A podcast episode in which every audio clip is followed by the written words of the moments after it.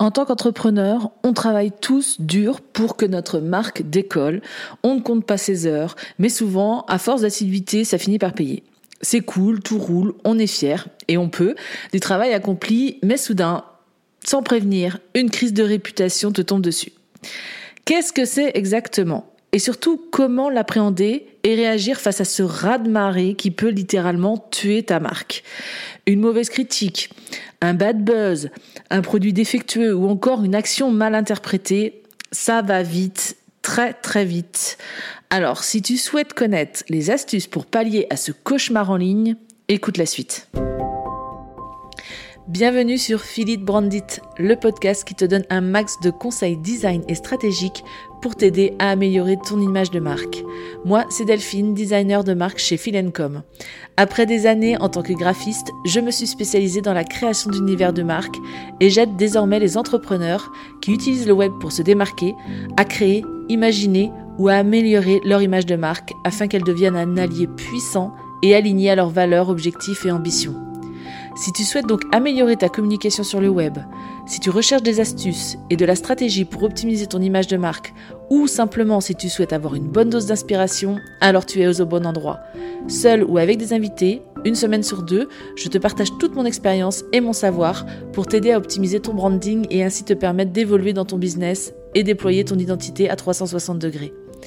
Avant de commencer, je t'invite à t'abonner sur ta plateforme d'écoute préférée pour ne louper aucun épisode et à noter si tu le souhaites 5 étoiles si ce podcast te plaît. Bonne écoute Le conseil principal en cas de crise, c'est tout d'abord de ne pas céder à la panique. Je sais, c'est facile à dire et il y a beaucoup, beaucoup d'enjeux. Mais respire et dis-toi que ça peut arriver déjà à n'importe qui et même au plus grand. Et puis, il y a toujours un moyen de redorer son image. Et c'est ce que j'ai envie d'aborder avec toi aujourd'hui dans cet épisode. Maintenant, soyons pragmatiques. Comment réagir face à cette tempête? Je vais te délivrer un plan d'action en quatre étapes que je préconise en cas de crise de réputation. Déjà, la première étape, c'est de l'écoute et de la veille. On respire, on ne panique pas. Écoute ce que les gens disent. Utilise des outils de veille pour suivre les mentions de ta marque. En voici trois euh, qui sont assez populaires pour faire une veille de réputation. Il y a Google Alert, Brandwatch et Mention. Voyons ensemble en détail chaque outil et comment certaines marques assez connues les ont utilisés pendant une crise de réputation. Pour Google Alert, c'est un outil qui envoie des notifications par email lorsque de nouveaux contenus correspondant à des termes bien spécifiques apparaissent sur le web. Je vais te donner l'exemple de Starbucks qui, en 2018, euh, il y a eu deux hommes noirs qui ont été arrêtés injustement dans un café Starbucks, provoquant ainsi des accusations de discrimination raciale. Après cet incident, la marque a utilisé Google Alert pour surveiller les mentions en ligne de la marque et suivre la réaction du public. En recevant rapidement des alertes sur les nouvelles discussions, Starbucks a pu réagir rapidement, prendre des mesures correctives et montrer son engagement envers le changement à venir. Starbucks a présenté aussi ses excuses publiques et a fermé tous les magasins aux États-Unis pour une journée de formation sur la sensibilité raciale et a annoncé des changements dans les politiques d'accès à ces établissements. Le résultat, c'est que la réaction rapide et les mesures correctives ont montré que l'engagement de Starbucks envers l'inclusion et la lutte contre les discriminations étaient en cours. Ensuite, pour l'outil Brainwatch, euh, c'est un outil qui offre une analyse avancée des médias sociaux pour comprendre les tendances, les sentiments et les discussions en ligne. Samsung l'a utilisé notamment en 2016 lorsque ses smartphones Galaxy Note 7 notamment ont connu des problèmes de surchauffe provoquant des incendies.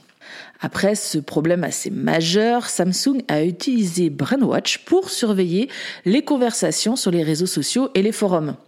En analysant les données euh, bah, fournies par Brainwatch, Samsung a identifié les principales préoccupations des consommateurs, ce qui a orienté les communications de crise et leurs actions correctives. Samsung a donc rappelé tous les appareils, a mené des enquêtes approfondies et a mis en place des procédures de contrôle qualité plus strictes. Bien que cela a forcément été un coup dur quand même pour la marque, Samsung a réussi à rétablir sa réputation en lançant avec succès de nouveaux produits et en montrant un engagement envers la sécurité des consommateurs. Et enfin, le troisième outil, mention, celui-ci permet de suivre les mentions du coup, d'une marque sur le web, y compris sur les réseaux sociaux, les forums et les sites d'actualité. Uber l'a utilisé notamment en 2017 lorsque des allégations de harcèlement sexuel et de mauvaise culture d'entreprise ont émergé. Ils ont utilisé mention euh, pour surveiller notamment bah, justement toutes les mentions de, sa, de la marque et les réactions en temps réel.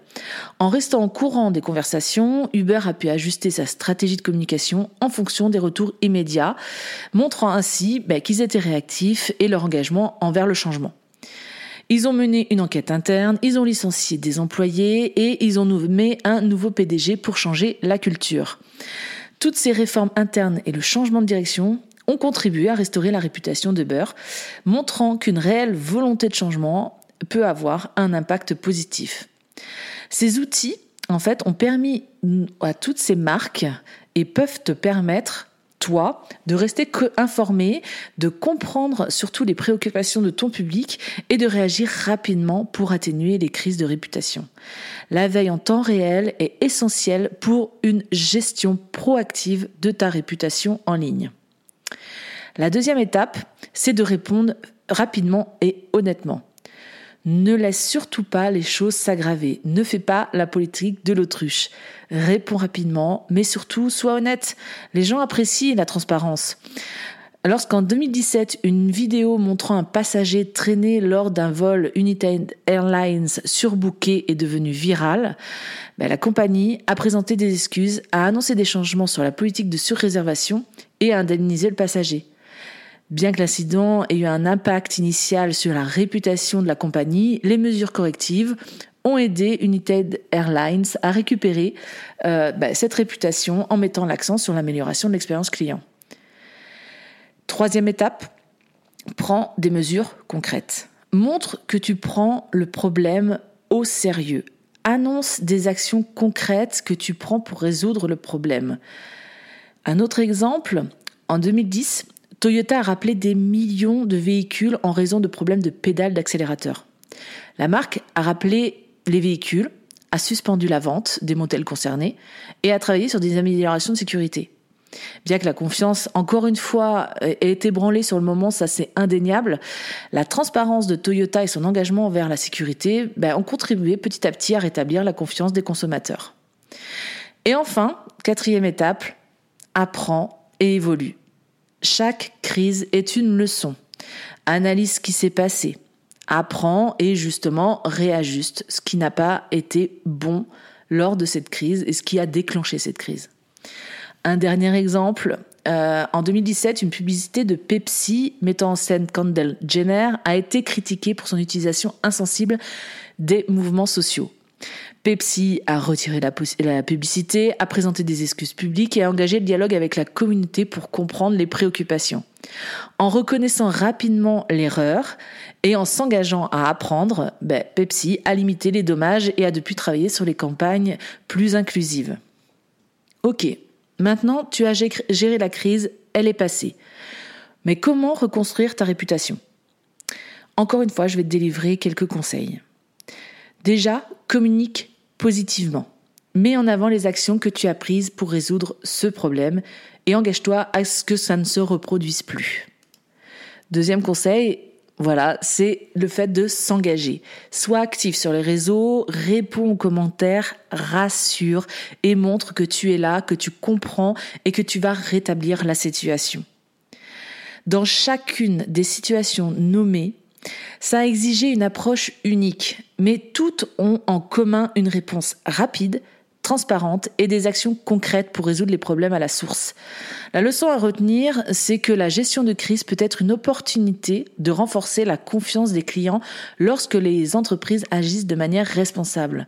On fait tous des erreurs et les entreprises sont à la même enseigne que n'importe quel humain.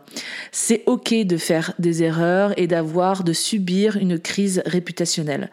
Le, l'élément majeur euh, que les utilisateurs et les clients vont retenir de ça, c'est ta façon de réagir et de rebondir à ce type d'événement. Voilà ce qui clôt ce nouvel épisode sur comment affronter et surmonter une crise de réputation en ligne.